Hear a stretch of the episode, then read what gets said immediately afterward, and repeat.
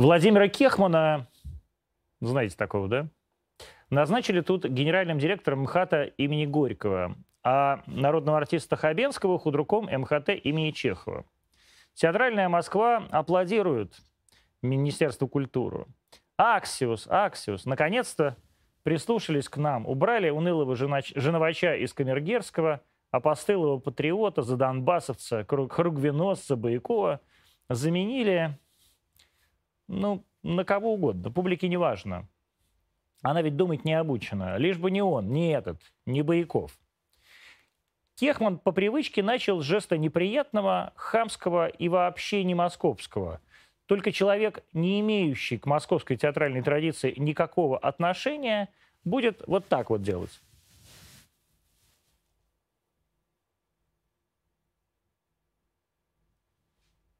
Как?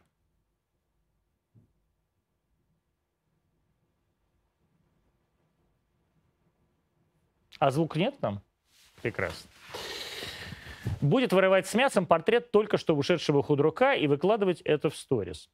Даже Бузова, который уж кто только не проклял за то, что посмела выйти на эту сцену, такого себе не позволила. Такое даже для «Дома-2» отвратительно. Но «Дом-2» по сравнению с Доронинским хатом реально, что Минкульт в сравнении с прачечной. Боякова вы все ненавидите. Мразь запутинская, Прилепинская – но только он, именно он и никто другой вернул интерес к этим забытым богом стенам. Вот как выдали их в управление Дорониной, так все про них и забыли. Не было там вообще ничего, кроме заказных утренников по понедельникам. Вот вообще ничего. Только редкие кусты полыни прорывались сквозь брежневскую еще плитку на задворках гигантского здания. Собянинскую плитку барыня класть запрещала. Были у нее свой лифт, свой этаж, свой отдельный вход. Вот только своего театра не было никогда. Был просто Брежневский дворец с прислугой, бесполезными, заштатными, зависимыми от нее и от своих пороков камердинерами и поварихами. И только Баякову удалось это все расщепить, разделить, заставить вас про него говорить. Пусть и плохое, но говорить. И сегодня человек, единственной заслугой которого является партия сеньора Лимона в собственном же его спектакле и уничтожение еще Новосибирской, пожалуй, что театра оперы и балета вырывает с корнем его портрет. Владимир Абрамович, отдайте мне этот портрет. Я завтра вам отправлю шофера. Когда-нибудь это будет самое ценное, что останется от этого театра и от вашей жизни. Гораздо более ценное, кстати, чем даже ваши долги. Валерий Фадеев, советник президента и председатель Совета по правам человека у нас в гостях. Вы, кстати, что думаете по поводу э, э, перехода театра из, од... из одних рук в другие? Я не успел побывать. У Байкова? Я был у Байкова на спектакле Лес? в театре «Практика». А, угу. В Амхате не успел побывать, не могу оценить. В театре «Практика» было интересно. Он умеет, он умеет создавать проекты театральные. Профессионал, безусловно. Что Кехмана, не знаю. Да насчет Кехмана, я думаю, никто не знает. Только Кехман, Володь. Я помню, у нас был такой однажды твит у Собчак. А, я помню, много лет назад как-то мы все напились, когда еще дружили. И ночью я говорю, Кехман, поехали в караоке. А он что-то там начал мычать, мычать, мычать. Я говорю, Володь, как же ты управляешь театром, если ты даже трех человек не можешь а, собрать и отправить в караоке? Вот так же, э, собственно говоря, у меня такие, такой вопрос остался и по, и по, по нынешний день. Валерий Фадеев, сегодня у нас в гостях мы будем обсуждать все те вопросы, которые вы прям, которыми вы меня засыпали, вы прям замучили меня всеми этими своими либеральными вопросами. А вот то это, а где то, а расскажите про то, как в тюрьмах пытают. Вот сегодня Валерий Фадеев и будет вам рассказывать, как в тюрьмах пытают и как признают иностранными агентами. Я тут при чем? Давайте обо всем об этом поговорим после отбивки.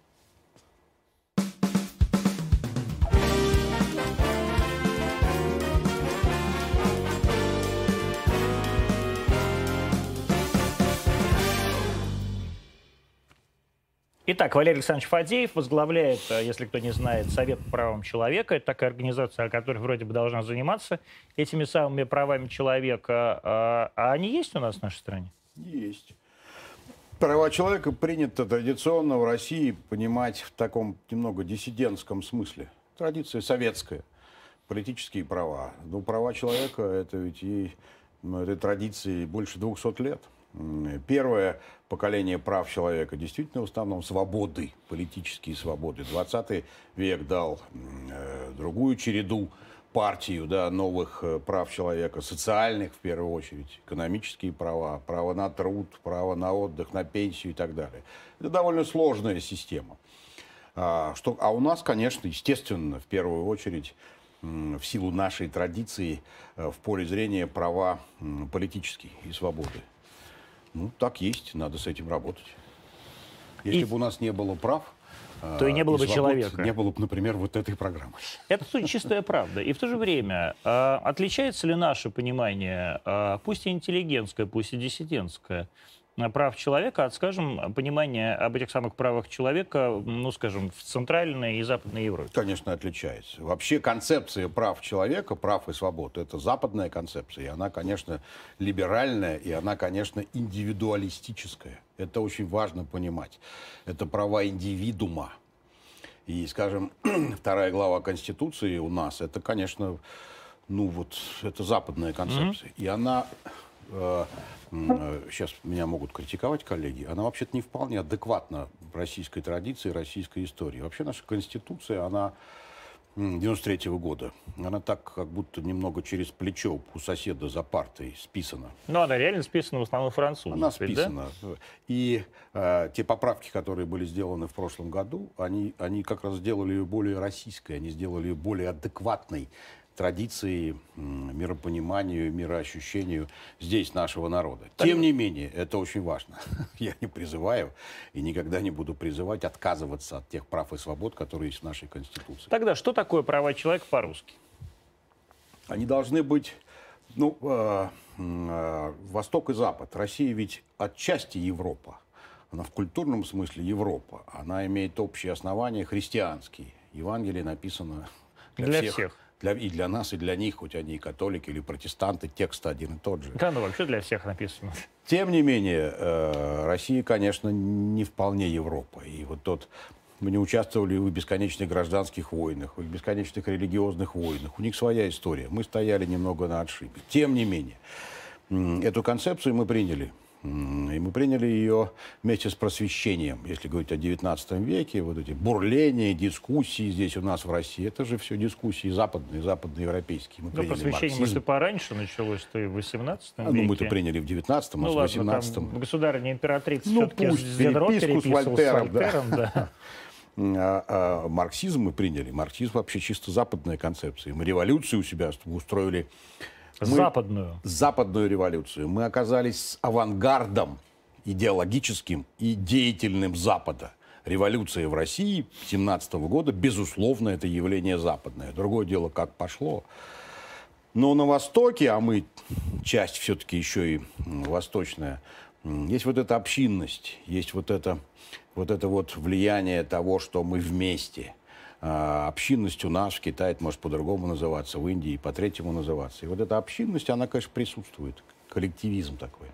Поэтому а, концепция прав человека западная а, с трудом воспринимается в таких странах, как Китай и даже Индия, хотя это бывшая английская колония, с трудом.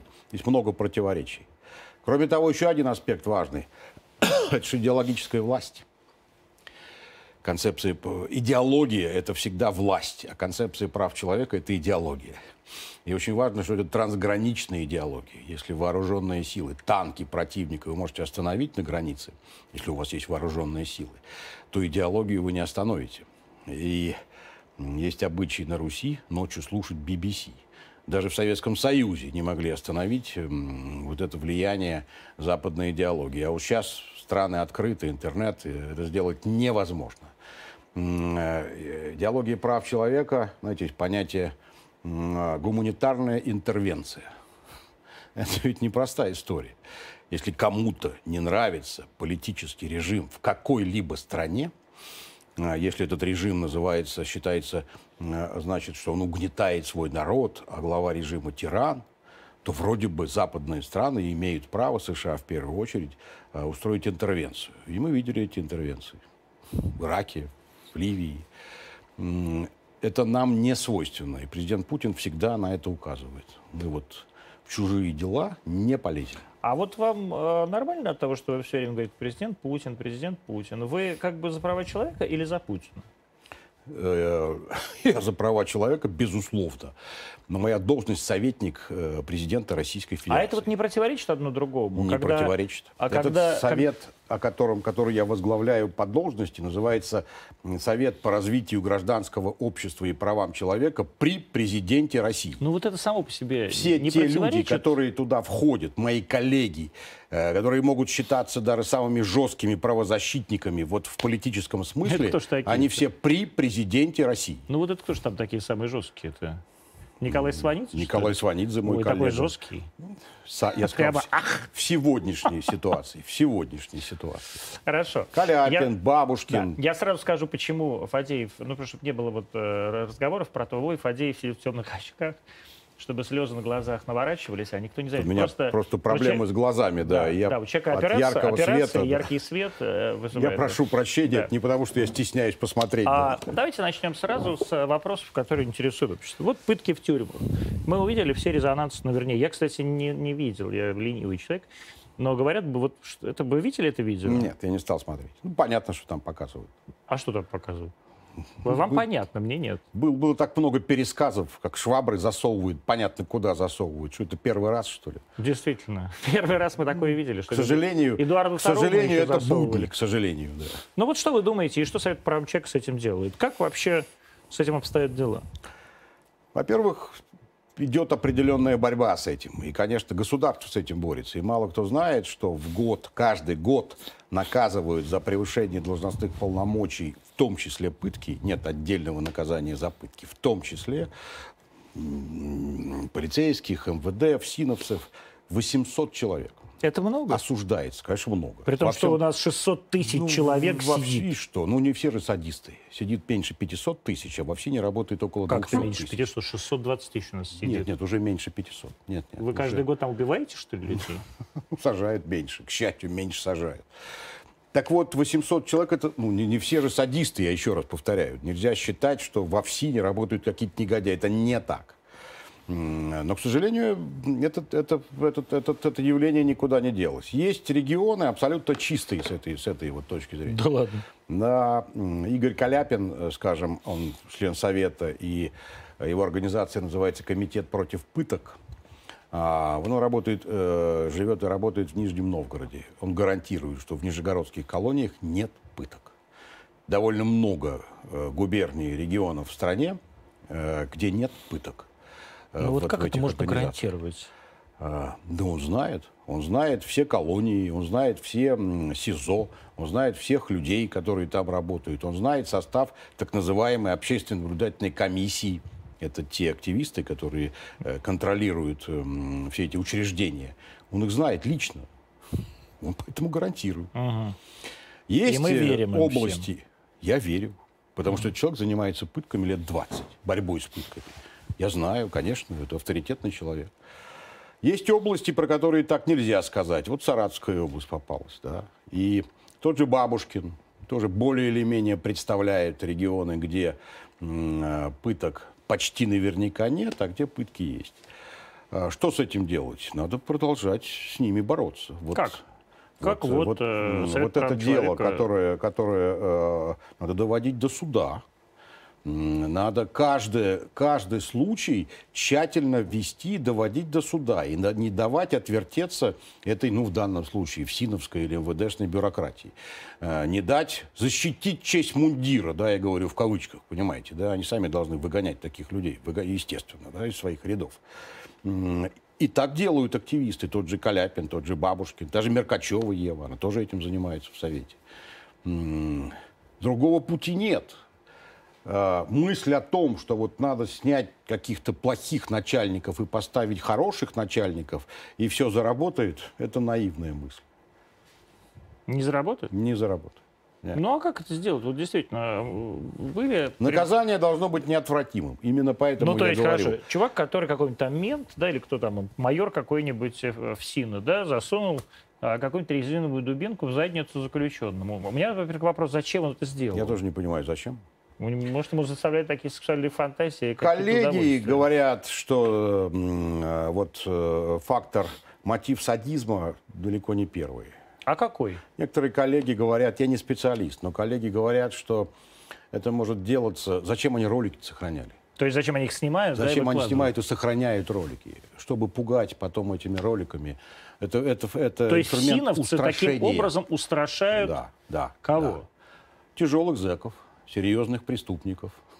То есть они им как бы показывают, что вот, чувак, ты думаешь, что да, ты вор в законе, да, а вот да, что с тобой будет, да. если ты будешь жить... Еще раз говорю, я не моя тема, не разбираюсь. Но вот то, что говорят коллеги, это один из возможных, возможных что, мотивов. То есть получается, что можно, в принципе, и так, в такой ситуации и резиновой палкой в задницу? Нет, нельзя. Нельзя, да? Нельзя. Ну, в картер посадите. В карцер всех сажают. Лишите УДО. Э, есть э, законные процедуры давления на тех, кто не выполняет правила. Оставайтесь, пожалуйста, в рамках законных процедур. Если вы не умеете это делать, значит, вам не место на этой работе. Как вообще, с вашей точки зрения, развивается система, то, что называется пенитенциарная система в России?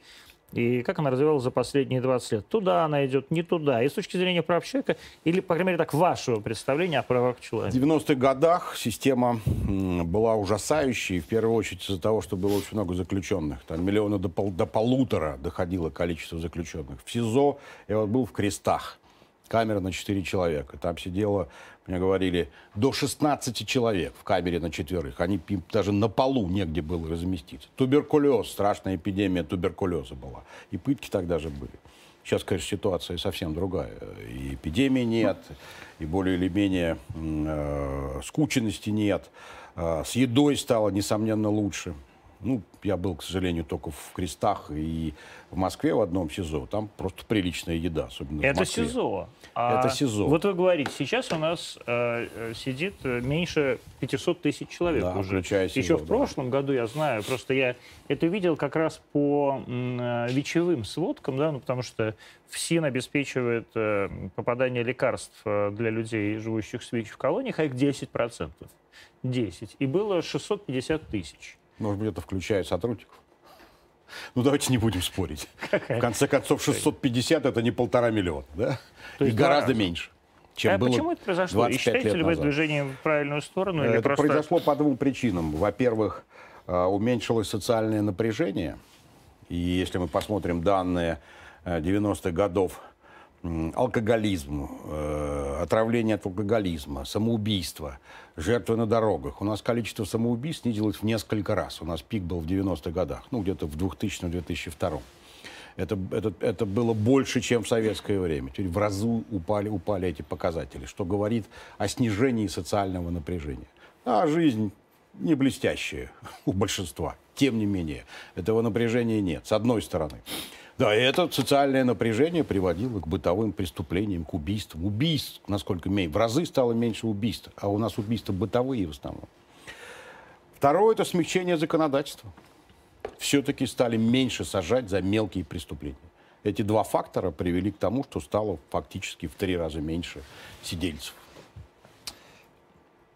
Есть ли э, какая-то такая системная работа у Совета по правам человека с ФСИНом?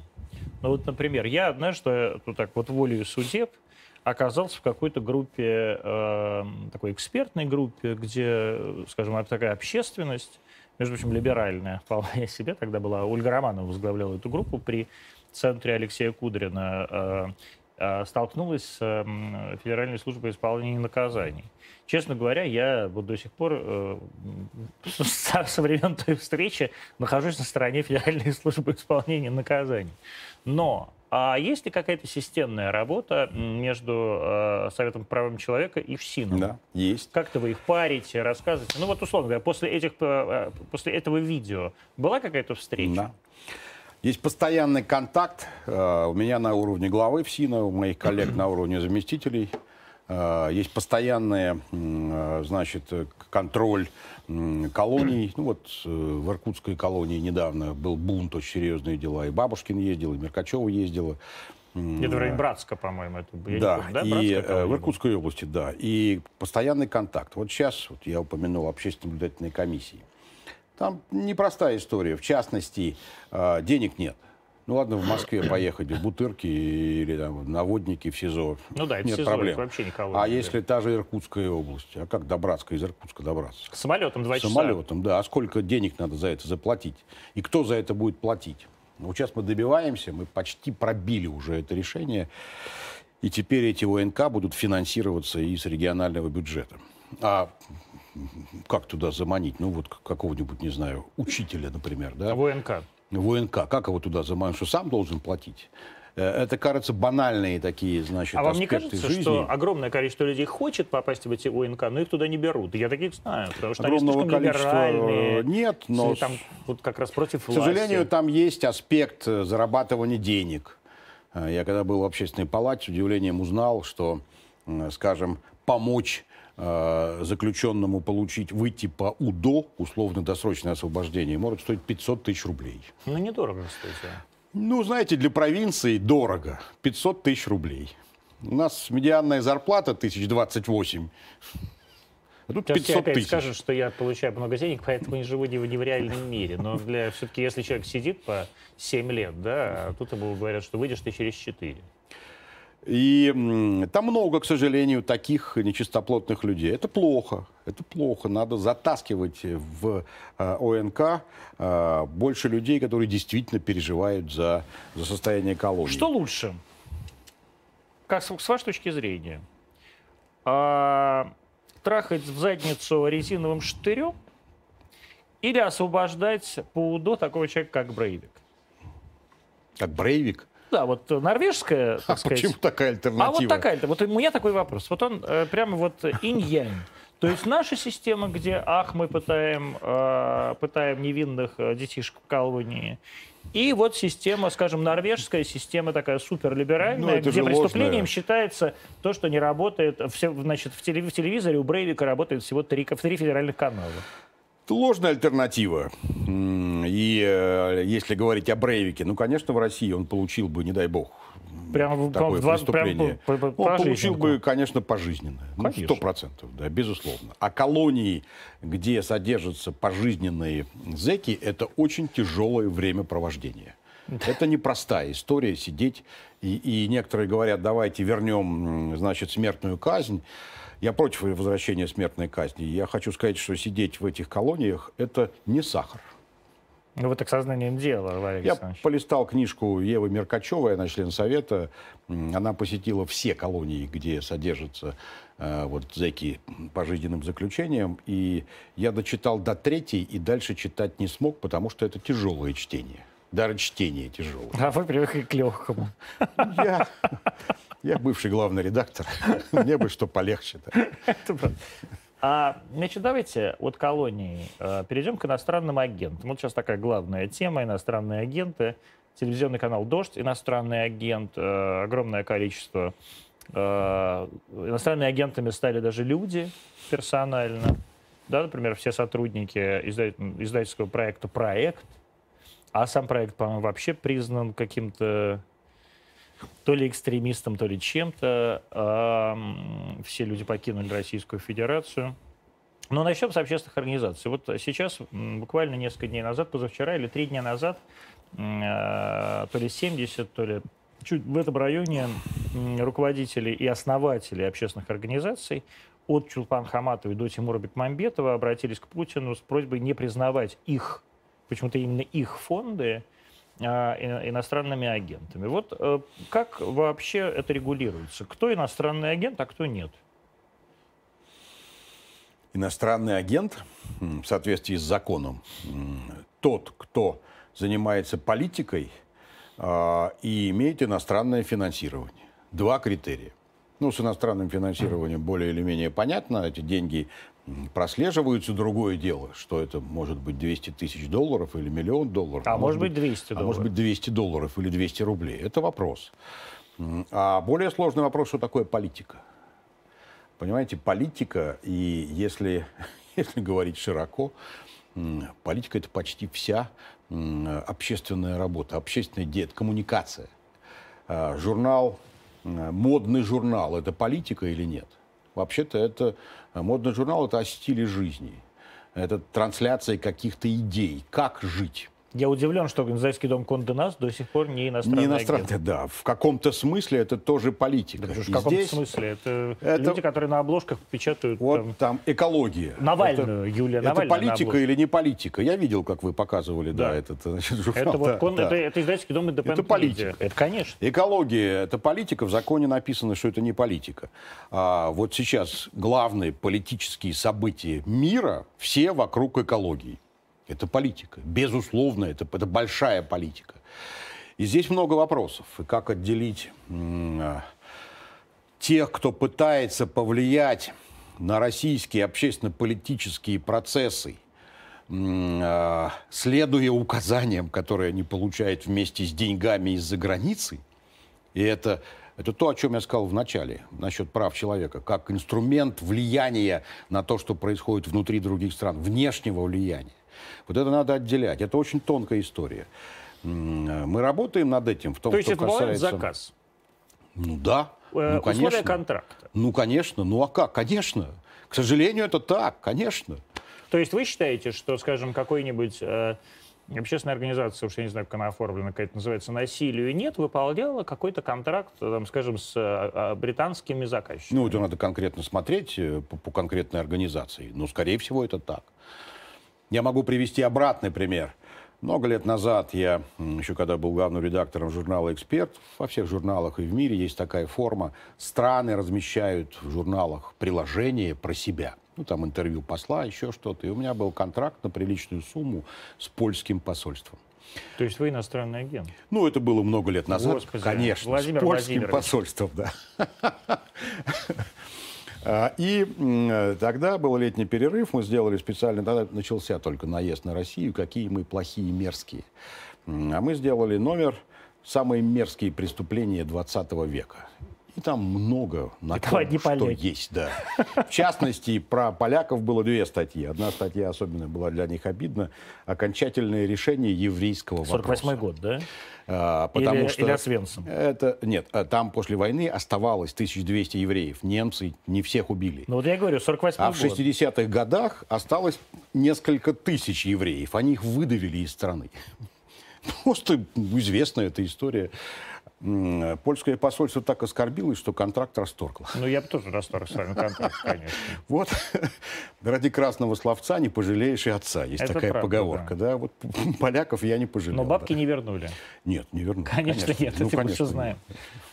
А, и тем не менее, а, вот а, общественная организация, вы, вы все время говорите, Путин, Путин, Путин. Путин однажды сказал, что как раз комментируя вот эту историю про иностранный агент, я не вижу ничего плохого, так в том, чтобы брать деньги с Запада, если деньги берутся на что-то хорошее. Вот как определить, на что хорошее, а что плохое? Вот где формализм переходит э, в неформальность? Очень сложная история. Вот мы сейчас занимаемся, ну, помогаем коллегам э, в части средств массовой информации. А, и в Совет входит Владимир Соловьев, председатель Союза журналистов, Павел Гусев, председатель Союза московских, Московского союза журналистов. Они пытаются как раз вот э, сегодня почти любое СМИ подпадает под действие этого закона. Потому что практически любое СМИ какие-то контракты за границей имеет. Что-то продает, что-то покупает. А, и, да, а и любой СМИ может быть признан иностранным агентом, если перепечатывает информацию другого иностранного агента. Ну, мало ли что, ну, проскочило, не заметил. И вот сейчас коллеги работают над тем, как все-таки сузить это пространство, чтобы не все СМИ оказывались в зоне риска. Ну вот «Дождь», он иностранный агент? Видимо, есть какая-то какая информация, которая позволяет считать, что это так. Ну какая? Вот э, давайте мы ее просто проанализируем. Я ее выдам, эту информацию. никогда... Значит, 200 тысяч долларов канал «Дождь» получает получил по контракту с Евросоюзом за то, что делал какие-то там говноролики очень плохого качества про то, какой прекрасный Евросоюз. Я бы на месте Евросоюза, честно говоря, удавился. Но, а параллельно, значит, выкладывает э, триллионами значит, гигабайт видео Алексея Навального. И за это как бы э, телеканал «Дождь» признают иностранным агентом. Вот они иностранный агент или нет? Да. Почему? Мое мнение, даже не как советника, а как журналиста, например. Да. Да, потому что идет очень серьезная, жесткая идеологическая борьба с нашими партнерами, как Путин говорит. И, конечно, это, это война, это идеологическая война. А, и если и тот, кто обслуживает партнера, ну, конечно, он иностранный агент. Так может он просто сразу тогда какой-нибудь экстремист? Ну почему? Экстремист? Или может быть надо придумать это уже следующая, это следующая да, фаза. Как, да, может быть придумать какое-нибудь э, понятие враг народа. Это мягкий вариант. Я тоже так считаю. То, что э, не враг народа, а иностранный агент, это мягкий вариант. О чем говорит Путин? Э, работа же не закрывается, СМИ может продолжать работать. Э, вот, ну, понимаете, нельзя вписать в закон вот эти тонкие аспекты, которые мы обсуждаем. Если мы возьмем Германию или Францию, Великобританию тем более, и представим, что в Германии или тем более в Великобритании ну, вы же... Мы очень хорошо это Вы же прекрасно представляете, да. как.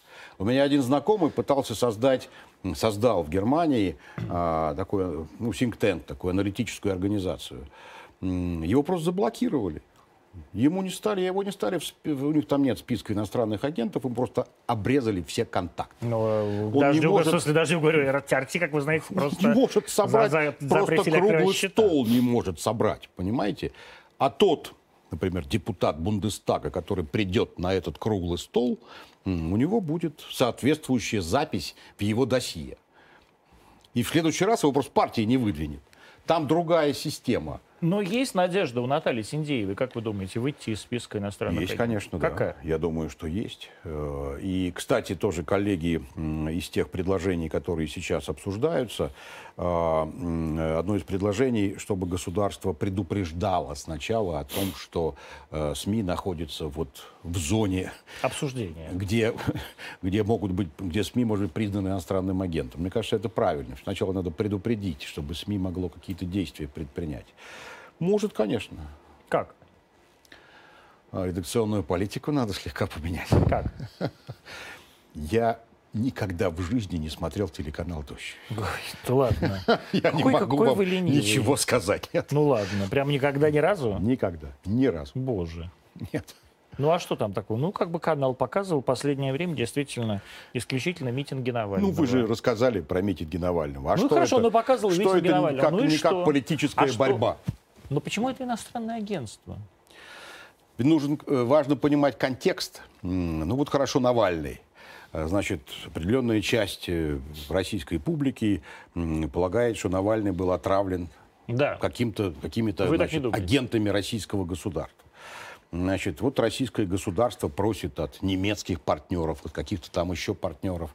Они провели вроде бы анализ, глубокие анализы того, чем был отравлен значит, Навальный, пришлите, ну, это старая история, сколько она уже длится, больше года, пришлите ваши, вашу информацию, мы тогда по этой информации, они же не присылают.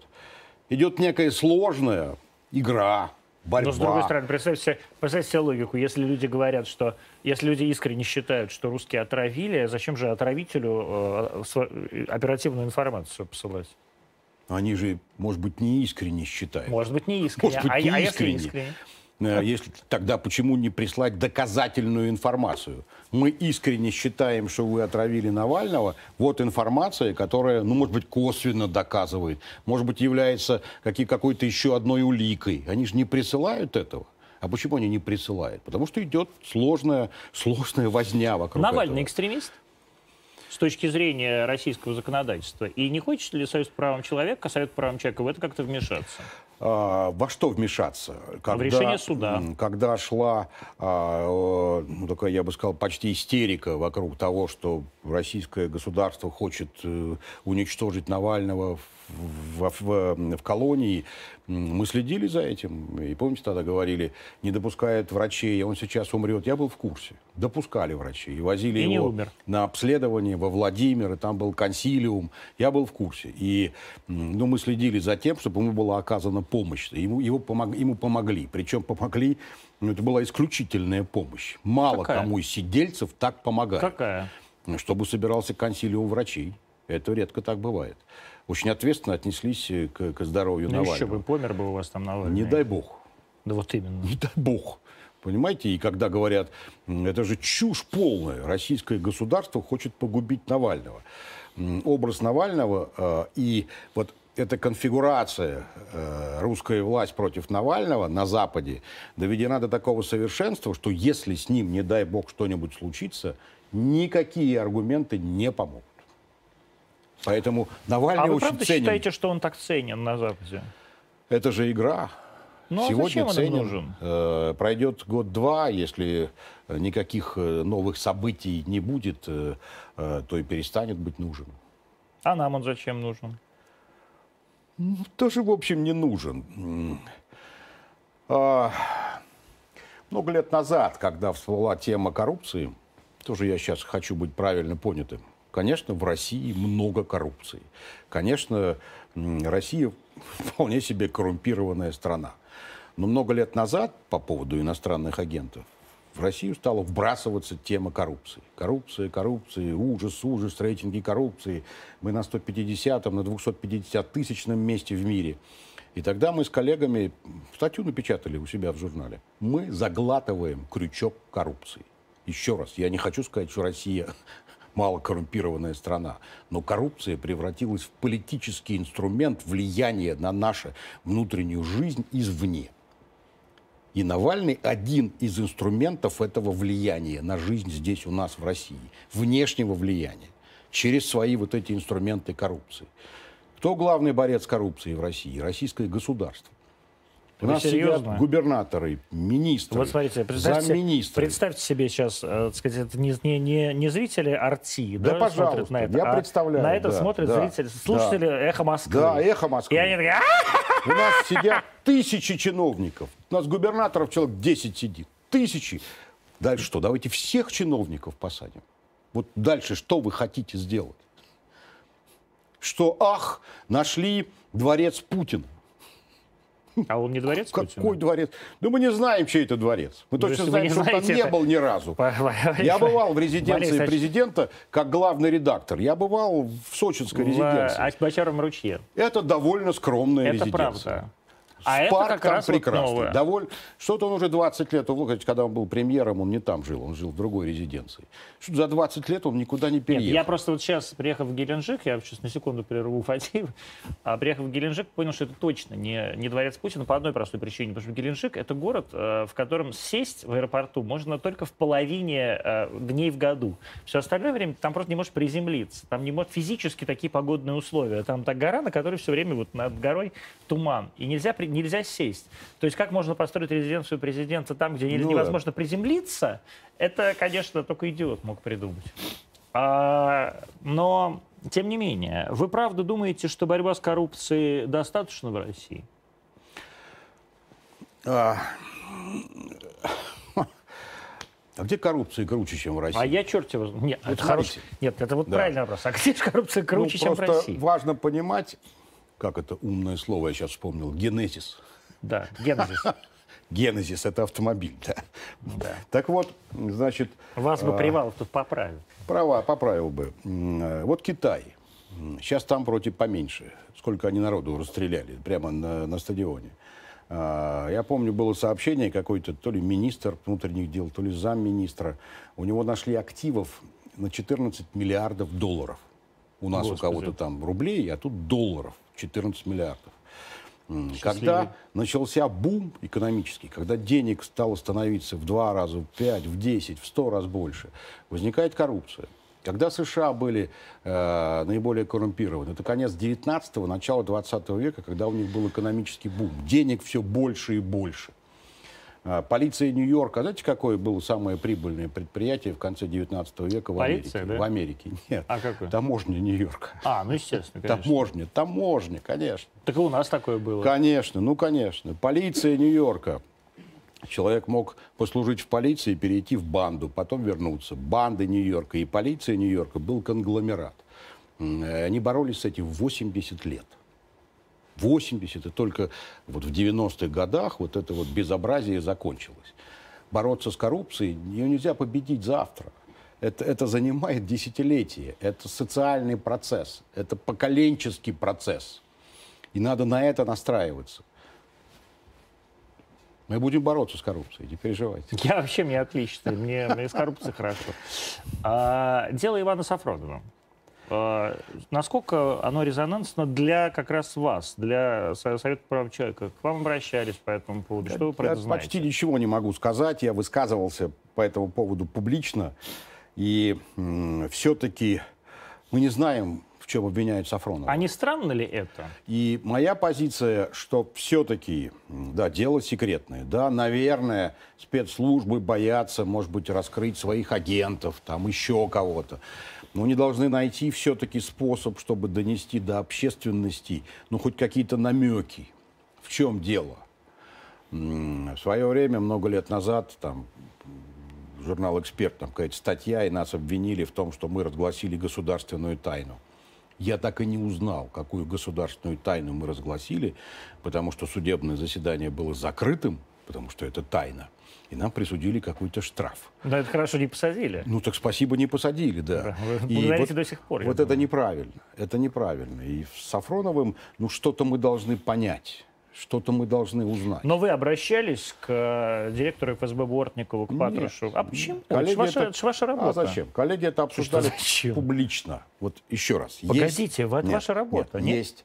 А, когда э, я подписываю писем десятки в месяц, по конкретным делам в том числе, когда есть понимание, что это письмо, направленное генеральному прокурору, например, может как-то повлиять а, на судьбу человека. Мы это делаем, я это делаю.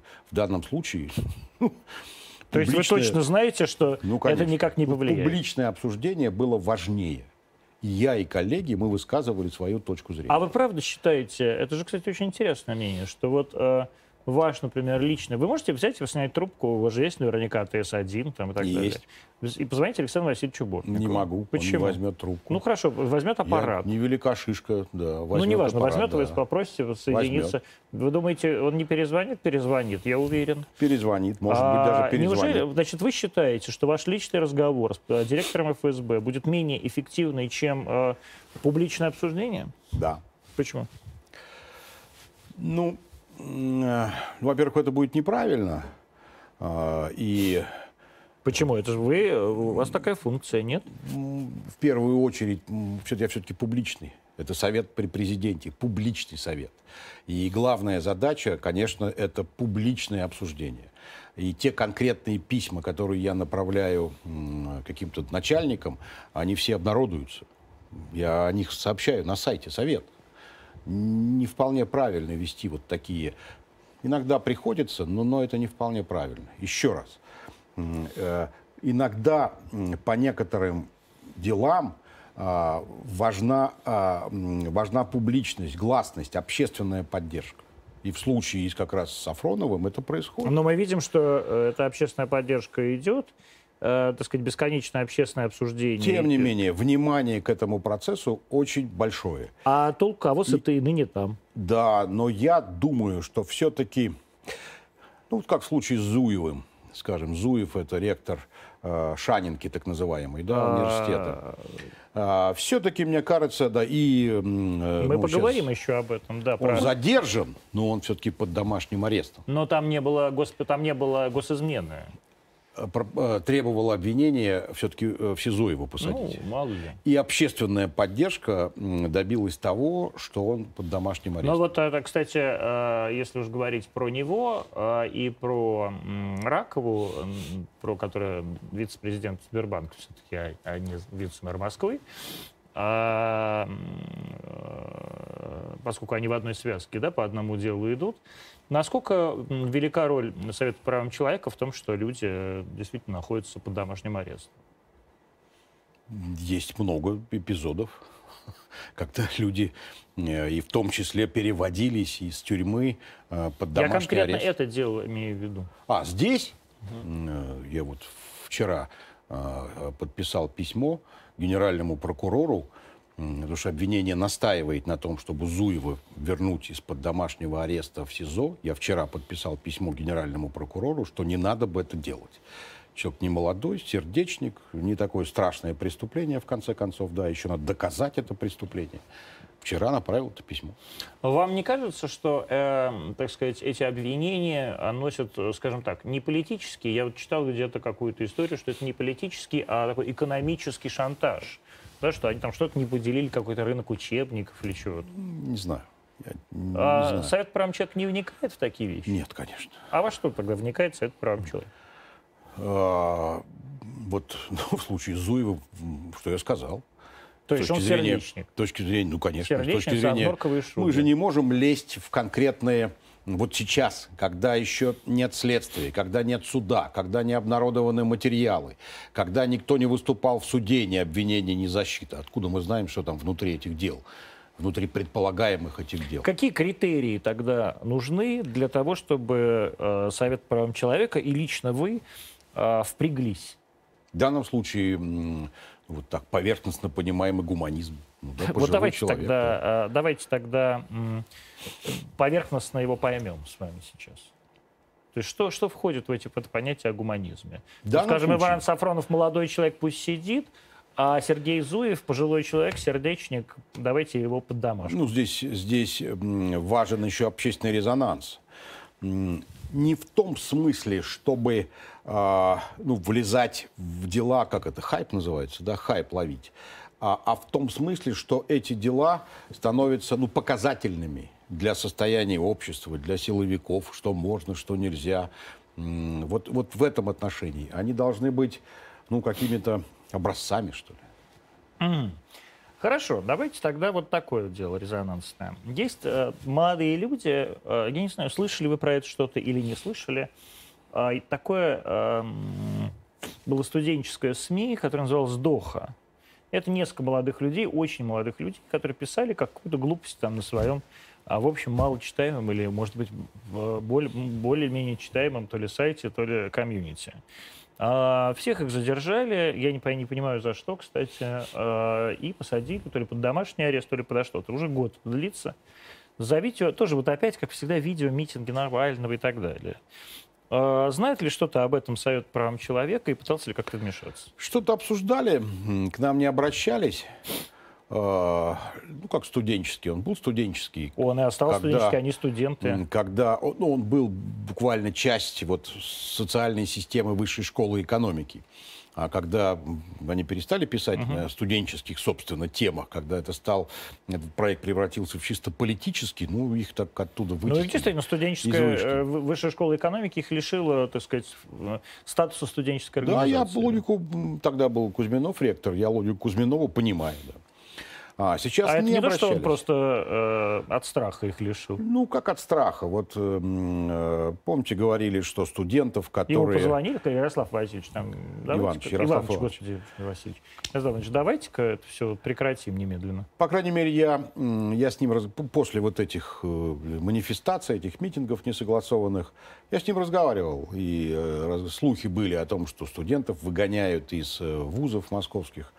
А, он сказал, что ни одного студента из вышки не выгнали за это. И по его информации, московские ректоры не стали этого делать. Не стали выгонять студентов за их участие в несогласованных манифестациях. И я это поддерживаю. А, ну, не нарушили закон, административное правонарушение, штраф, не знаю, 15 суток, пожалуйста. Но при чем здесь учеба, да? У нас даже зэки имеют право учиться в высшем учебном заведении заочно, сидя в тюрьме. А, и здесь, я считаю, ректоры абсолютно правы. Что касается Дохи, ну, если обратятся, мы будем... А если вы как Путин? А если не обратятся? А ну, вам не кажется, что ваша задача, да без обращения, вообще-то говоря, инициировать вот у меня на столе вещи? лежит книга, э, великолепный член нашего совета Мысловский Евгений Николаевич. Он был еще следователем по особо важным делам прокуратуры СССР. Какой прекрасный член Совета прав человека. Мысловский. Он великолепный следователь, великолепный. У него вот такая книга лежит у меня на столе. Описание э, некоторых э, расследований в кавычках, когда сажали людей не то что которые вообще отношения не имели к, к тому делу, которое якобы было расследовано. Это страшно читать. Ну, это известный факт, что там человека расстреляли по делу Чикатило, Страшно. Да? Это, это уже нынешние дела. Угу. Нынешние дела. Он докладывал э, о некоторых этих делах в прошлом году на встрече с президентом. Очень много несправедливости, конечно. Ну, мы не можем все охватить. У нас в Совете 45 человек. Ну, вот вы конкретно говорите о том, что вы знаете про это дело. Вы это дело, в общем, можете даже описать лучше, чем я. И в то же время вы ждете почему-то какого-то обращения к вам, вместо того, чтобы это инициировать, это дело самостоятельно. Э, иногда коллеги, ну, я не могу за всем уследить, коллеги иногда подхватывают такие дела, коллеги. У нас есть комиссии. У нас комиссии достаточно автономные. Комиссии могут рассмотреть какое-то дело, какой-то случай, какую-то тенденцию, какой-то законопроект. И от себя высказывают. Если нужно, они просят моей помощи. Это так делается. Ну, я вот, я 45 человек. Это же очень мало. Мало вы считаете? Конечно. Ну 45 что? человек, которые каждый ну, день из них, Ну, не каждый из них. Еще и не все активные. Что делают? А насколько э, вообще Совет по правам человека э, действительно дееспособная организация? Насколько от вас хоть что-то зависит? Да многое зависит. Если говорить о судебных делах, э, вот, скажем, то, что Резник ведет в первую очередь, Генри Матч Резник, выдающийся адвокат, э, скажем, расширение подсудности, э, как это забыл, называется, ну вот разных статей, по которым может угу. судить суд присяжных. Это дело движется, медленно движется, нас поддерживает Верховный суд. Это важно, потому что там говорят, суд присяжных э, оправдывает преступников. Суд присяжных ну, тщательнее относится к предъявляемым доказательствам, поэтому оправдательных приговоров больше. Это важная история. История э, следственный судья, так называемый. Э, очень часто судьи принимают решения у нас в России э, в соответствии с тем, что предъявляет обвинение. А вот есть институт следственного судьи, который не связан вот с, с этим, собственно, процессом. Тоже важная история введения такого института, который может помочь. Он пока не введен, но есть поддержка президента, есть поддержка Верховного суда. Мы добьемся этого. Это системные изменения, э, которые будут полезны для всех в конечном счете. Таких примеров много. Какое, с вашей точки зрения, самое резонансное дело за последние, ну, вот, за то время, пока вы являетесь советником президента? Такое дело несправедливое или справедливое, которое больше всех, всех обсуждают, и в которое э, вы, как э, председатель совета, и вообще весь совет были включены? Судебное вы имеете Вообще в виду? любое, обще, общественное, вот, в которое вы были вовлечены. Для меня? Угу. А... Как-то мы были в городе Ставрополь и выяснилось, что пожаловалась не мне там, коллеги, а женщина глухая, а, которая жила много лет в гараже, без пола, значит, летом жарко, потому что железный гараж, зимой холодно, потому что пол земляной. Она глухая, не очень хорошо говорит, и жители окружающие ее унижали. Mm. И мы добились, что она получила комнату и теперь живет в нормальных условиях. Вот это для вас самое важное. Вот такие дела оказываются важнее. Вот, вот почему дела. для вас дело маленького человека важнее резонансного дела я в даже либеральной видел. общественности? Я даже не видел эту женщину. Я понимаю, догадываюсь. Я их многих, этих людей, не видел. Может быть, не надо этим гордиться? А я не горжусь. Вы спросили, что важно. И я говорю, вот, вот много таких, таких мелких дел. Один предприниматель крупный, значит, э, грозило ему много лет. Отпущен. Ну, ему дали столько, сколько он отсидел. Ну, не стану говорить. Почему? Э, дали руководитель банка в прошлом. Дали ему столько, сколько он уже отсидел. Э, сейчас я борюсь за другого предпринимателя э, из электронной промышленности. Это, мне кажется, не Титов должен пока. этим заниматься, а не вы, нет? Титов должен заниматься, но до меня доходят такие дела. Почему для вас дело маленького человека или неизвестного человека, нерезонансное дело важнее, Она чем... для всех. Это для всех так. Это для всех. Это же естественное человеческое чувство. Думаете? Конечно. Или не? А может это потому, что такими вещами заниматься проще, чем делом Навального? Например? Нет, делом Навального заниматься легче. Почему? Ну, потому что по делу Навального можно получить тысячи ссылок э, и, и так ну, далее. Для вас это важно ссылки? Не, нет. Вы же точно его проиграете. Навального? Да, как, как Сафронова. я, я не буду защищать Навального. Я могу защищать а Навального в той части, в какой Навального? государство должно исполнять свои обязательства, когда он в суде, когда он в тюрьме, когда он в СИЗО, когда он в колонии. В этом смысле я его защищаю. И когда я вам говорил, у него были проблемы со здоровьем, мы занимались Навальным, мы занимались его здоровьем. А, ну, там еще 500 тысяч, к сожалению, Людей. заключенных, да. Сколько обращений э, проходит через Совет прав человека и сколько обращений рассматриваются СПЧ и э, приводят к изменению их судьбы? Не знаю, я не могу ответить. Ну, по положению о БСПЧ он вообще не рассматривает э, конкретные обращения. Обращения рассматривают члены СПЧ. Например, Андрей Бабушкин, он сотни обращений рассматривает. Ну, как член СПЧ, и статус члена СПЧ помогает ему, когда он рассылает свои письма, когда он пишет член СПЧ при президенте России, конечно, это ему помогает. Помогает, да? Конечно, помогает. Думаете, на это кто-то обращает внимание?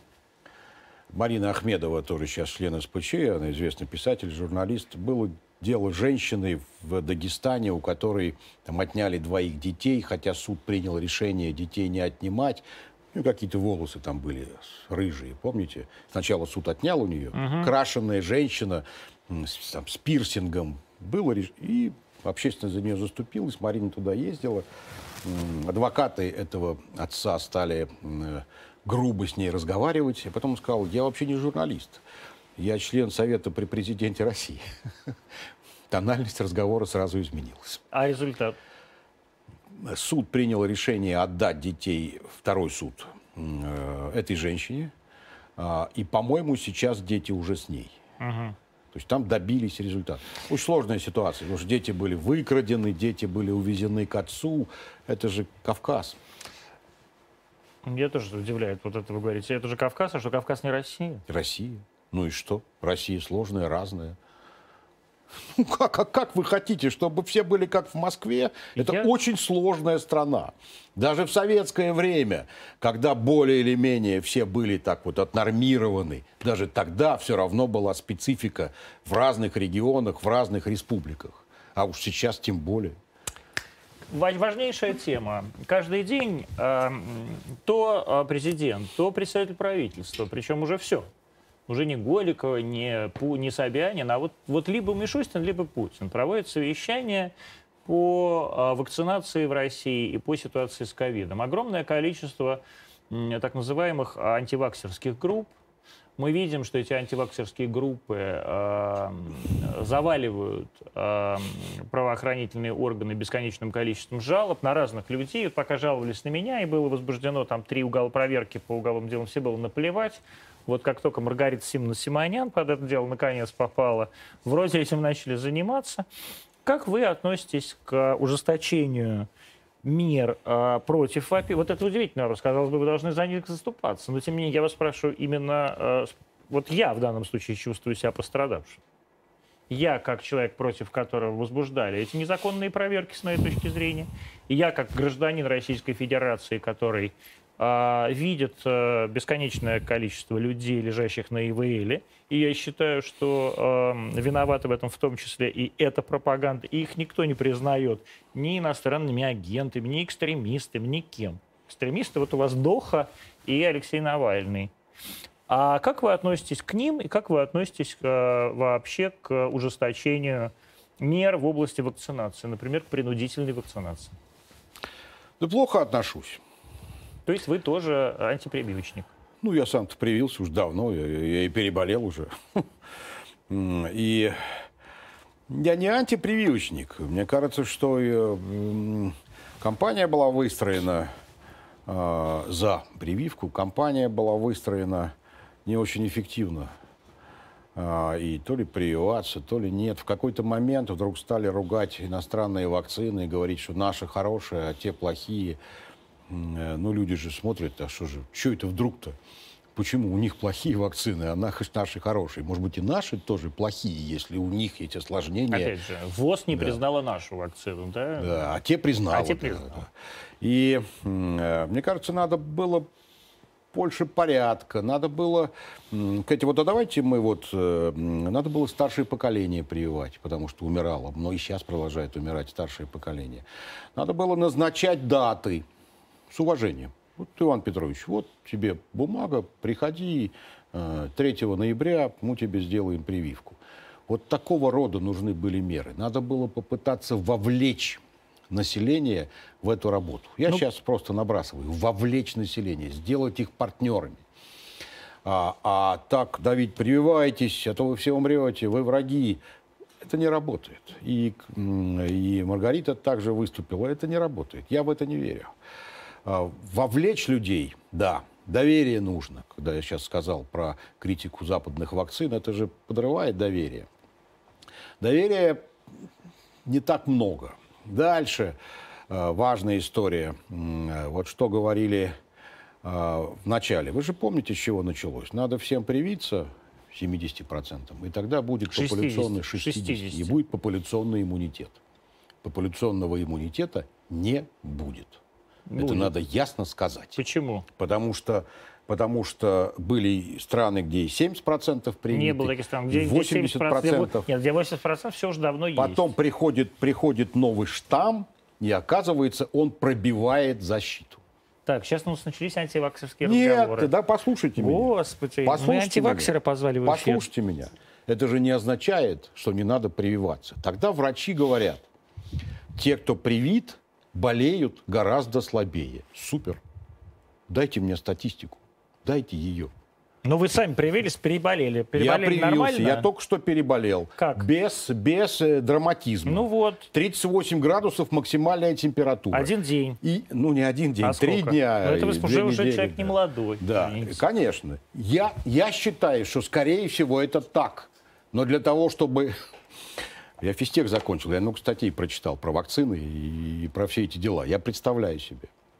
Значит, это второе, что нужно делать. Надо объяснять людям, надо показывать людям эти цифры. И третье, э, у нас что-то с лечением. Посмотрите статистику по Москве смертности и в среднем по стране. По Москве-то в разы меньше умирает людей, Потому что людей в разы больше вакцинировано. Потому что лечат хорошо. Нет, не только потому, потому что... что лечат хорошо. Это потому что есть где лечить. Да, потому что есть где лечить. Ну хорошо. Давайте, они, они, а, давайте кстати, эту тему тоже обсуждать. Давайте. Да. Вот давайте, вы обсудите эту тему прав, прав человека. Это тема базового конституционного права на здоровье. И вот а, когда, а дальше я завершаю ответ на ваш вопрос, когда вот это более сложная конфигурация разговора с людьми, коммуникаций с людьми будет выстроена, тогда можно сказать, смотрите, вот мы сделали то, это, вот у нас есть такое понимание. И тогда все уже умрут. И будьте добры. Будьте добры, да? И тогда все умрут. Да ну перестаньте. Ну перестаньте. Вот с вас, вы когда были молодым человеком, маленьким ребенком, никто вас не спрашивал, делать вам прививку и ваших родителей от полиэмиелита, от оспы и так далее. И отлично, и дожили. А могли бы не дожить. Я а сейчас начали согласен. у всех спрашивать. У Но... тех людей, которые не, вообще не имеют по этому поводу никакого мнения. И они это мнение свое черпают из каких-то, черт возьми, непонятно откуда источников взявшихся. Есть важный следующий шаг. И это, это тут тоже важен контекст. Э, важен контекст, потому что, конечно, безопасность людей для любого государства – для любого правителя, людей и, собственно, страны, территории на первом месте. Хоть это диктатура, хоть это демократия, хоть это король.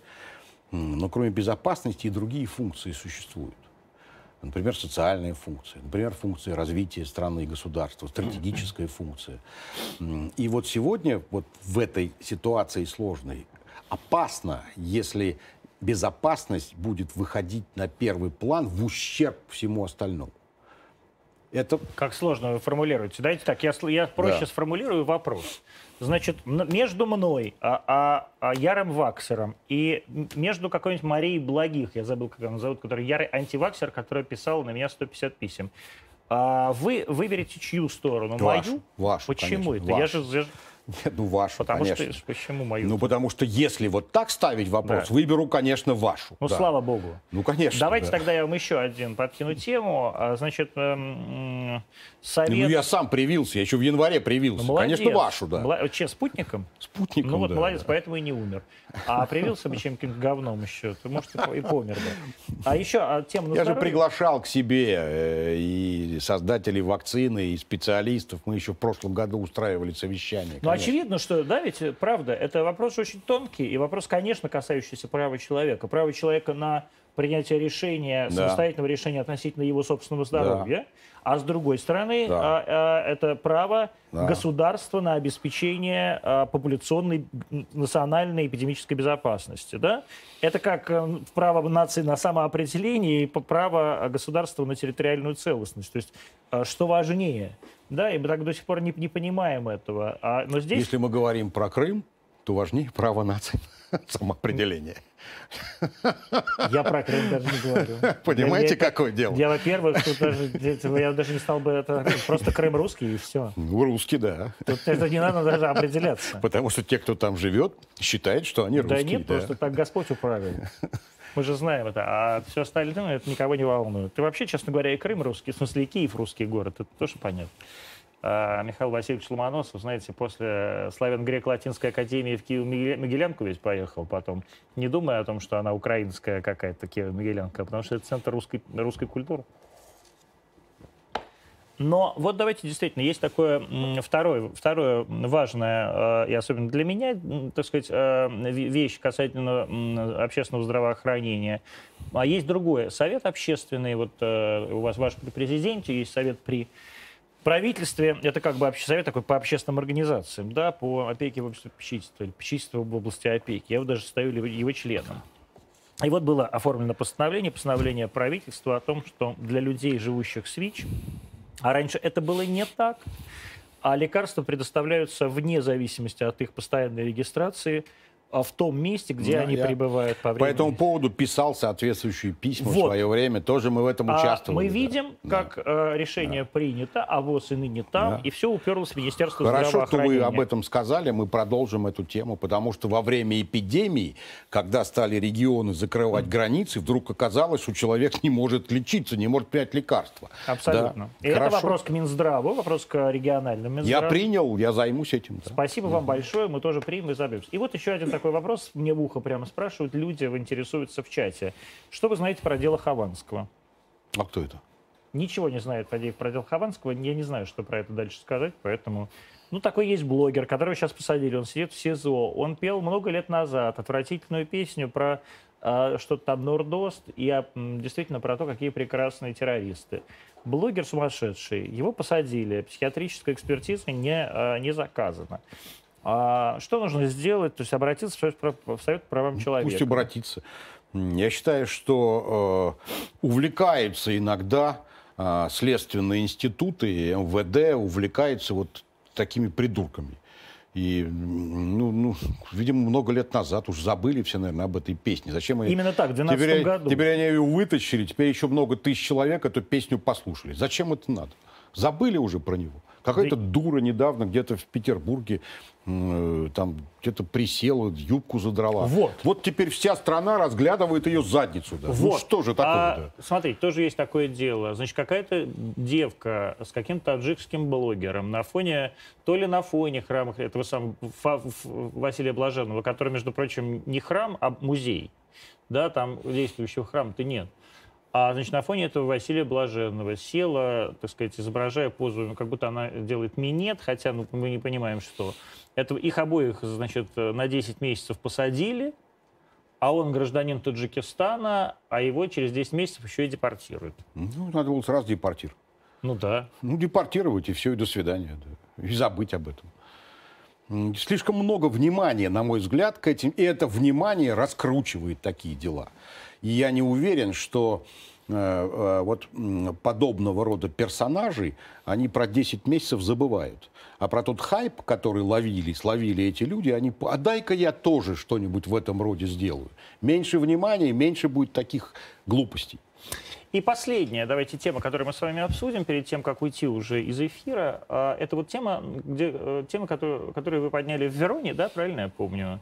А, это ваше итальянское выступление по поводу, а, так сказать, прекращения эры, гуманизма, да, и прекращения эры, эм, вот, собственно говоря, индивидуализма, который является основополагающей для современного представления о, праве, о правах человека и о человеке как индивидууме, да, э, вещи. Вот, например, мы сейчас понимаем, что за все, как бы, все поголовно оцифровано. Да? Входишь в метро, э, тебя, уже пускают э, по, лицу. Везде стоят камеры, без всякого на то согласия. Вот это каким образом связано с правами человека, и что вы для этого делаете? Это говорить, во всем мире же? Вот про гуманизм это нам осталось несколько минут, и это слишком сложно. Давайте отложим про Нам осталось сколько да. хотите минут. Вот что касается цифровизации. Это одна из главных опасностей сейчас для прав и свобод. Одна из, безусловно, главных опасностей, потому что вот эта неконтролируемая цифровизация, между прочим, инициатива-то частным компаниям принадлежит, а потом бюрократия видит, вот как здорово это получается, давайте-ка мы тоже будем это делать. Контроль, он и сейчас заметный, но в перспективе, в обозримой, это ведь будет тотальный контроль над человеком. Слежка. Слежка, манипулирование, цензура. И ну, вот говорят, так вы же сами подписываете, когда там на платформах, в социальных Ставите сетях. галочку. Да, как раз я там сказал, ну если бы там было большими буквами написано, мы теперь будем следить за вами всегда и везде что так. Мы будем манипулировать вами, чтобы вы покупали товар рекламировать. Будем манипулировать вами, чтобы вы голосовали на выборах, так, а не иначе. Это же информация, которая утекает из всех этих крупных компаний. Мы будем продавать информацию про вас. Мы будем подвергать цензуре ту информацию, которую вы ищете в Гугле, например. И якобы Google вам предоставляет, он предоставляет то, что считает нужным предоставлять. Алгоритмы мы не знаем. Какие там приняты решения умниками в Гугле, мы не знаем. А, понимаете, в СССР была цензура. но хоть с цензором можно было поговорить. Он хоть сказал, ты знаешь, что ты тут на Маркса мало сослался, допиши сюда Маркса. Ну, давай допишу Маркса. А что там происходит в Фейсбуке, мы не знаем. Бюрократия начинает подхватывать эти инициативы. Начинает создавать невероятно гигантские базы данных. Знаете, сколько утекло, утекло записей про людей за прошлый год. Сколько? 11 Триллионов? миллиардов. Миллиардов. 11 Но там только одна база Фейсбука полтора миллиарда была взломана, 11 да? за год. Во всем мире, не только у нас. Кто наказан за это? Никто. Никто. Копеечные штрафы. Никто. Есть, эм, есть спецслужбы. Там очень жесткий закон. Если информация утекает из спецслужб или из МВД, это уголовка. Человек в тюрьму сядет за утечку информации какой-то там расследовательской. В Москве везде камеры. Спецслужбы против тотальной слежки. Они говорят, ну да, да, нам нужны террористы, преступники. Вот камера распознала, интеллект распознал. Если это преступник, значит мы за ним следим. А если нет? Вы зачем его идентифицируете? Все, забудьте про него. Но в метро-то теперь мы знаем, что уже всех узнают. Вот э, это очень важная история. И я считаю, что персонализация данных должна быть запрещена. В метро, в Фейсбуке, в Гугле, на улице, где угодно. Запрещена. Ну, если, понятно, это медицинская карта, да. Говорят, мы следим за потоками пассажиров в городе. Вам зачем надо знать, что это Иван Петрович Сидоров? Где он живет, кто его семья, кто его дети, какая у него машина, как, как, какие у него болезни, сколько у него денег на счете и что он покупал вчера в соседнем продуктовом магазине. Вам это зачем нужно знать? Вот эта идеология, давайте мы все про них узнаем и будем их контролировать, это очень опасная история. Вам где лучше, на Первом канале или в сайте «Правом человека»? Ну, или, или в журнале, в журнале прости, «Эксперт», «Эксперт», когда я работал главным редактором. Это были прекрасные годы. Первый канал прекрасен, прямой эфир, это, это будоражащая такая вещь, конечно. Ну, всякую работу надо делать старательно и искать, э, ну, искать что-то в этом приятное, конечно. Что для вас сейчас приятно в жизни? А,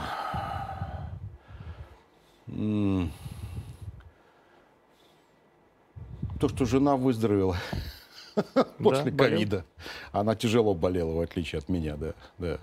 А мы всей семьей переболели. Ну, тогда здоровья Татьяне Гуровой. Эм, вам всем тоже здоровья. Идите прививайтесь, кто не привились. Для этого выходные созданы. Э, для тех, кто эм, привился, не уезжайте, не старайтесь обмануть сами себя. Можно вот так вот заболеть и после прививки. Увидимся с вами завтра, несмотря на то, что праздники есть у вас, у меня их нет в 20.00, как всегда, РТД и все наши вещательные точки в прямом эфире. В гостях у нас сегодня был Валерий Фадеев, советник президента, председатель Совета по правам человека при президенте России. До встречи.